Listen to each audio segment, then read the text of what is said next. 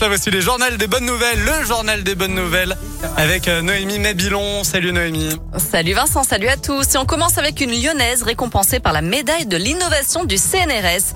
Patricia Roussel est une chercheuse spécialisée dans la cicatrisation et la régénération de la peau.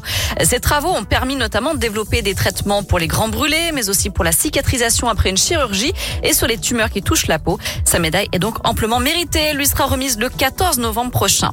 Un exploit dans la région. Robert, 73 ans et paraplégique, a bouclé cet été le tour du Mont Blanc en fauteuil adapté. Un périple en cinq étapes qu'il a réalisé accompagné de six personnes. Il est passé par Aoste, Bourg-Saint-Maurice, Beaufort ou encore les Ouches.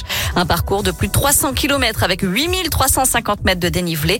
Cet ancien gymnaste n'en était pas à son premier défi. Il avait déjà enfourché son handbike pour boucler une étape du Tour de France entre Briançon et l'Alpe d'Huez.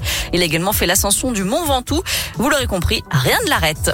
On termine ce journal des bonnes nouvelles avec une entreprise canadienne qui a mis au point un aspirateur capable de récupérer les microparticules de plastique qui envahissent les plages.